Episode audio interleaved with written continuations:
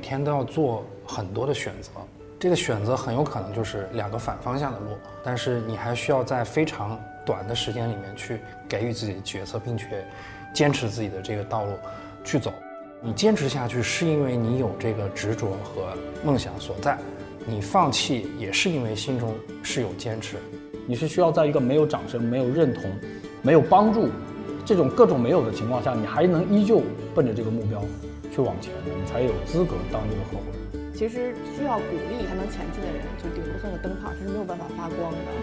只有能够自己有原动力，在没有任何的鼓励、没有任何的掌声、只有困难的前提下还能前进的人，才是核心骨干。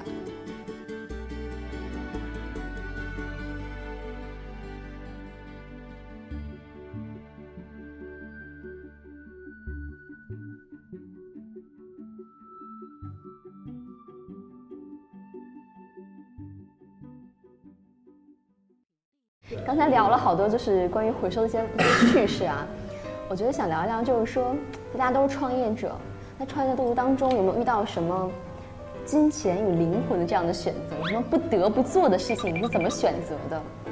就是这是一个很纠结的问题哈。我觉得如果想找金钱，不要做创业这件事情，至少我本人是这个样子。嗯，如果说真的是想快速赚钱的话，可能不会走创业的这条路线。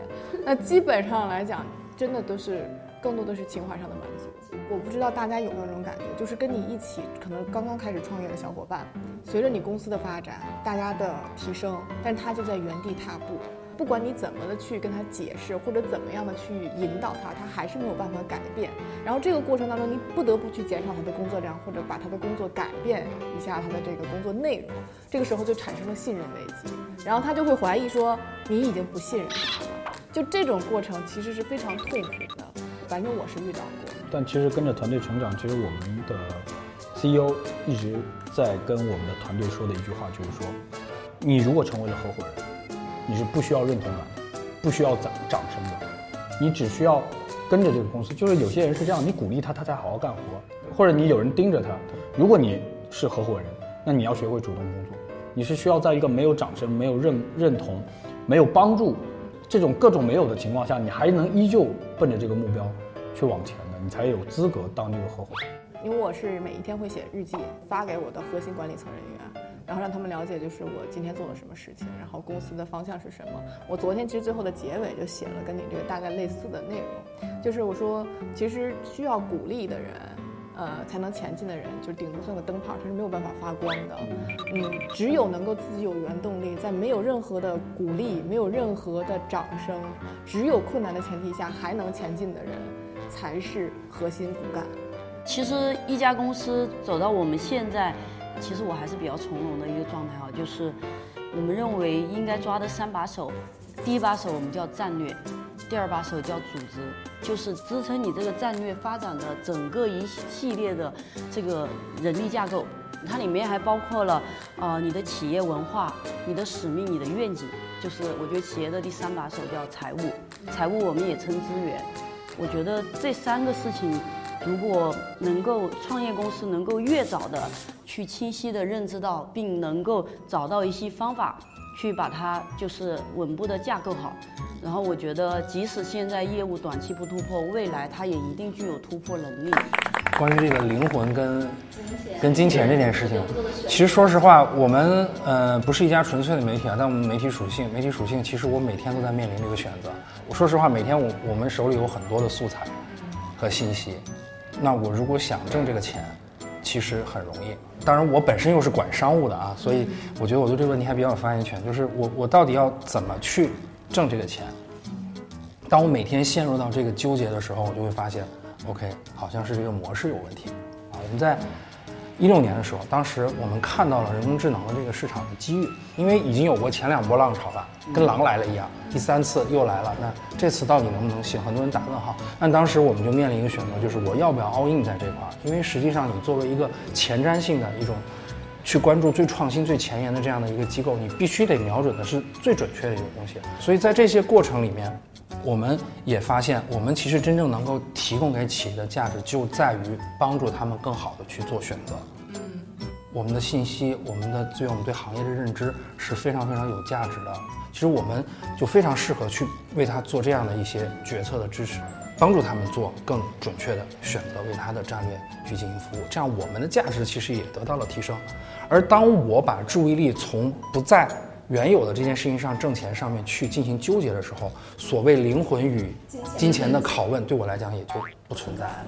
那回到刚才最原始的那个问题，我想知道，嗯，在金钱与灵魂的选择上，喵健康还有小仙，你们有没有遇到过类似的这样一些纠结的时刻？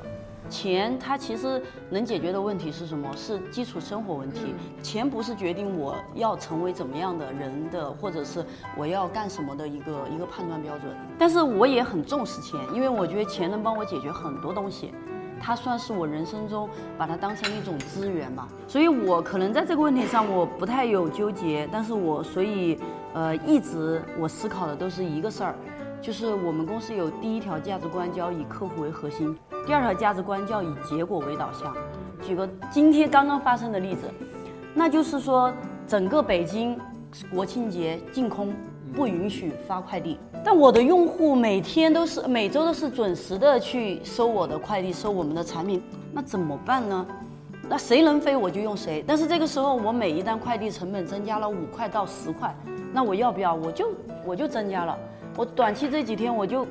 付出更高的成本，但是我就要满足客户的需求，钱就变成没那么重要了。但是只要是这件事情对客户体验、对客户的利益相关的，我哪怕损失点利益，我觉得也是值得的。所以我会更偏向于价值在金钱面前，呃，灵魂对我来说可能会更重要一点。那刚才聊完小仙儿的这边的选择，我想听一听聪哥，你有过遇到什么样的一个选择，让你？不论是在金钱和灵魂之间做抉择，或者说什么事让你不得不为的这样一个很艰难的时刻。呃，其实就我个人来言，其实我一开始做介绍的时候已经说了，因为我回游戏行业的这个待遇会比当时加入妙健康是高一倍都不止。就是你如果这个人本身对物质欲望比较低的话，其实在这种时候的话，他就是你的生活的这个收入能够养活自己的时候，你会去选择说更加有意思的这个这个领域，它能满足我基础要求的时候。在这个选择上面，我会会更倾向于选择我喜欢做的这件事情，或者我认为说它是更有意义的这个事情，因为毕竟到了这个人生阶段嘛。那在于公司而言，我其实刚才也说了，就是那条赛道，原来我们看着那么孤单的那条赛道的时候，你坚持下去的时候，那你没有知道对错的时候，我们老板也是游戏出身的，到现在为止已经五年过去了。他说他当初选择游戏这个行业，可能做了两款游戏，早就变现，早就就对他其实已经财务自由了。他因为他之前是。待过一家上市公司，因为游戏会比健康产业要简单的多。你把产品打磨好了，你把渠道搞定了，在这个产品上市了，剩下的就交给市场就可以。整个大健康领域，包括健康管管理这个领域的话，其实大家都在摸路子嘛。因为健康这个领域，没有一家就是快速上来、快速变现是没有的。所以当时能进到这个领域，做这样的一个项目，这初创的人，那其实大家都是在。灵魂跟金钱中做的选择，这真的是一个很有情怀的一个公司了。聊聊完刚才刚刚大家一个关于选择的问题啊，其实我也想问一问，说大家都创业这么多年了。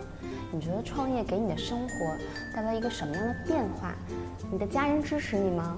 其实市场上凯文也提过，并不鼓励夫妻一起创业，但是他们其实用他们的事例证明了他们这样做是 OK 的。所以我也挺想听你分享一下你们俩怎么来分配。家庭还是很多的。我跟大家说，夫妻创业是一件对于早期项目来说是一件特别幸福的事情。创业和结婚它其实是一样的，为什么是一样的呢？结婚也是相当于找合伙人，找一个和你一起未来一起走下去的合伙人，是吧？来经营这个家庭的这个东西。其实事业在早期你要找到很好的合伙人，我觉得要凭运气。你可能在经过漫长的多少年，你都可能都找不到那个合适的人。然后我就一直找不到人，我我把我身边的人扒了个遍，然后发现也没人能做我的 CEO。为什么你想要别人去做你的 CEO 呢？是这样子的，就是我一开始呢，我自己觉得自己就是敏锐发现是呃机会的这些能力，我认为我是比较擅长的。然后还有很多事情，我觉得我可能是我不太擅长的。我从大学毕业开始就想创业，一直创到工作大概八年以后，然后才真正开始走向创业这条道路。其实创业的心的种子是一直都有的，只是到了我认为时机和人脉和资源刚刚合适的时候，我认为我可以开始干了。所以那个时候我就觉得，我要找一个懂品牌、懂市场、懂运营、懂电商，就一切啥都要懂，因为这都是我不懂的，我只懂的是产品。那我要怎么办呢？所以我就让他帮我找人。首先，他也觉得他这个是一个机会，然后我们俩就盘算了一圈，然后最后发现这个事情可干。那我也会知道两个人在一起有分歧，一定会有分歧，所以我们创业的，啊，就是我们决定他加入的那一天，第一天的那天晚上，我们就在停车场，把车门一关，我们就约法三章。第一章叫做，呃，我选了他，我就要绝对百分之百信任他，决策权要在他手上，所以最后我做了董事长。我做了董事长，对对对，名义上我最大，然后。第二个就是遇到多大的事情变化，永远都不能呃说分手两个字。我说如果创业，我们未来赚了更多的钱，呃再多的钱，如果没有了我们两个人，我觉得那些财富对于我来说都是没有意义的。然后第三个就是呃我跟他说的很很重要一件事，呃我们要明确我们做这件事情的意义是什么。所以我认为，我要维持维系好我们俩这种感情和叫做说在家庭上面的这种基业长青，我觉得是需要一种机制，这种机制叫共同成长。所以我们当时就很明确确定了，就是我们创业这件事情是为了让我们俩共同成长，同频。我觉得我们俩共同有个特征就是相互包容这件事情。其实不管是在事业上还是在家庭上，我觉得包容这件事情。是必须要具备的一个素质。那我来问问第二个我们的女性嘉宾啊，我呢和我老公是也是双创家庭，但是我们没有一起做事业，就是他做他的，他创他的业，我创我的业。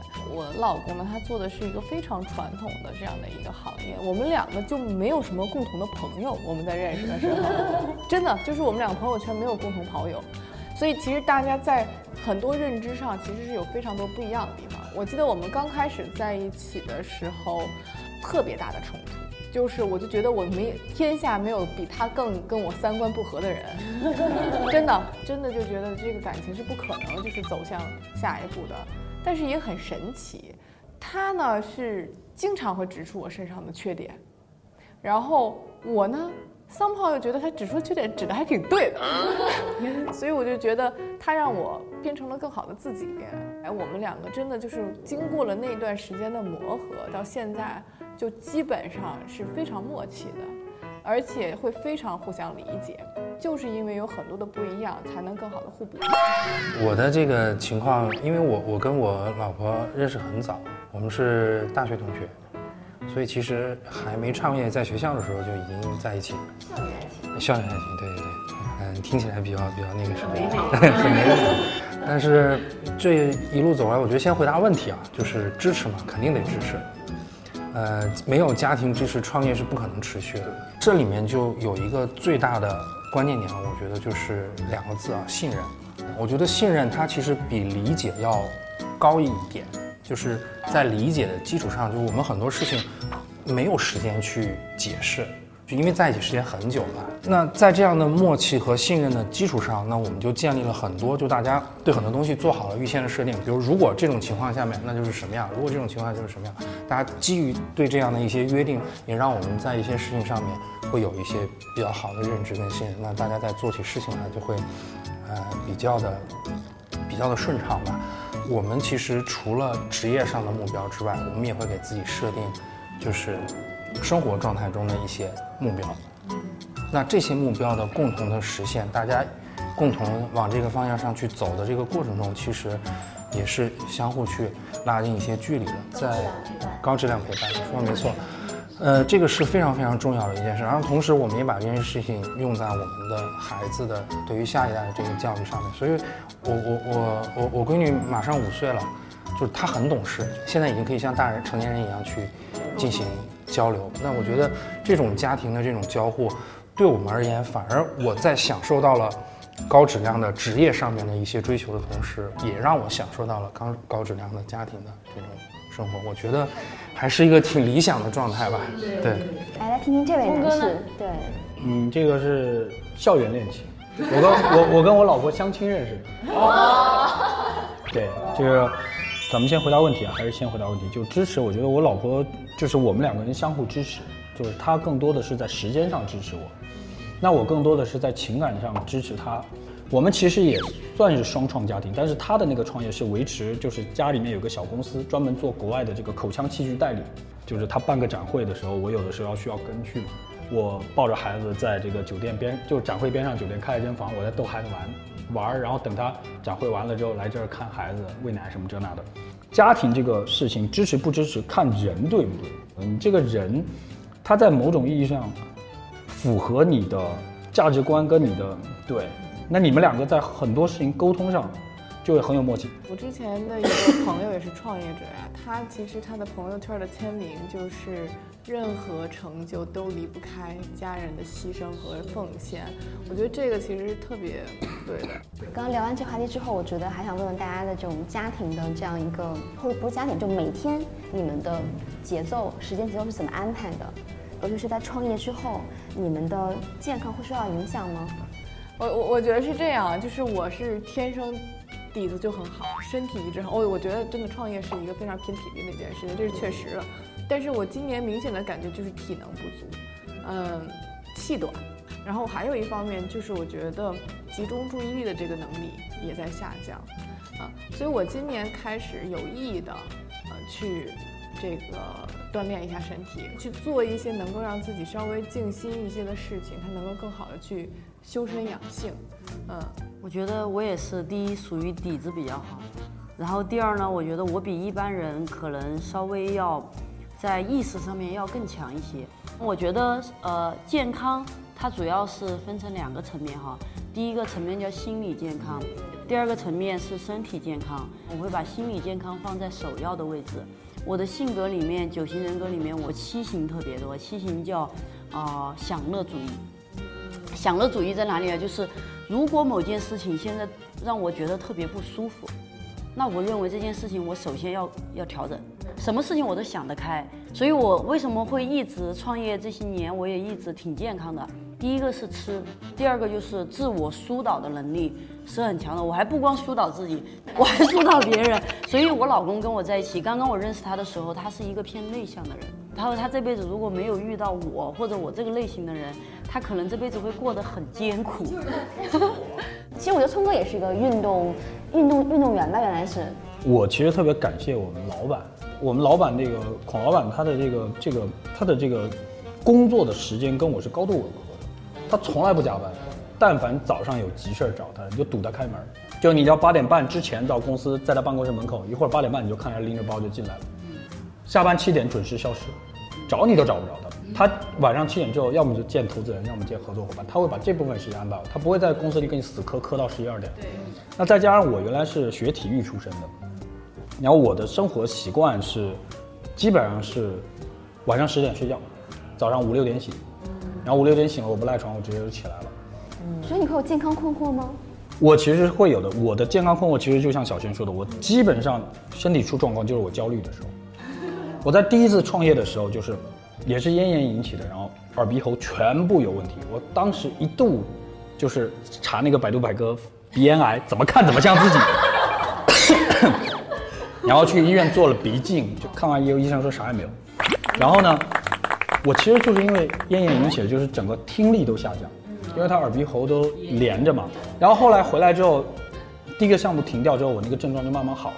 来听听这位男士，我先说时间吧，因为我出差比较多嘛，呃，就是如果是在家里的话，基本上早晨我起床的时间就是我我女儿起床的时间，然后晚上的话，如果没有特别的应酬，我会赶在我女儿睡觉之前到家，然后这个时候他会做选择，今天晚上是妈妈哄睡还是爸爸哄睡，啊，然后如果选择的是妈妈啊，那我就可以出去跑步或者去做健身。然后如果说他选择的是这个爸爸，那我就好好的那这陪他是随机的对吧呃，这随机，不确定。翻牌子一样。翻牌子，对。我跟我老婆两个人就在我们很年轻的时候都有过很严重的疾病，所以导致我们很早就很注意这件事情。跑步那是一个，另外一个就是我会在公司内部，呃，组一支篮球队，甚至我们也会组织跟外部的一些比赛，然后把它变成一个可以跟爱好、体育锻炼以及员工的互动、同事之间的这种交流，甚至是跟企业之间的这种交互结合在一起的这样的一个事情。就是当我重新面对这个事情，又开始锻炼的时候，让自己身体状况变好，那我已经就不再去想疾病的这个事情了。对，因为我发现那个东西确实就不归你管，嗯，所以也就逐渐能看开一些东西了。对，其实这个我可以就是岔开说一句啊，就是同样的思维方式，就是因为我一直是生活在一个特别自律的状态下，很多人就是说你这样子你不累吗？你这样子你放弃掉很多就是享乐的这种东西。我曾经跟人说过是这样子，就是我坚持健身，我吃我固定吃的东西，我早睡早起。你的夜夜晚多么美好跟我没关系，我到时间睡觉。我觉得自律就是我享受人生的一种方式。坚持，比如说跑步也好什么，其实就是我面对这个生活的一种方式。那未来，未来交给未来吧。对我们面对，我们用这种心态面对它就可以了。我我觉得是这样，就是不要轻易创业，因为更多的是对年轻人说的嘛，不要轻易创业。但是如果你真的有一件事情是你特别想去做，并且愿意为之付出青春的，那就不要犹豫，先做起来再说。其实我我也是泼冷水的啊，就是建议大家不要轻易创业。两个原因，第一个，创业真的是会上瘾的，就是是一条不归路，它会让你对这件事情上瘾，这是第一个。第二个，理性来看啊，就是创业者整体的素质水平门槛在不断的提升。原本它会是一个就是万众创业，但目前来讲，我们觉得它会其实是精英创业的一个趋势，精英创业的一个趋势。那就像这个，我也很认同安娜讲，如果你有特别想实现的这个。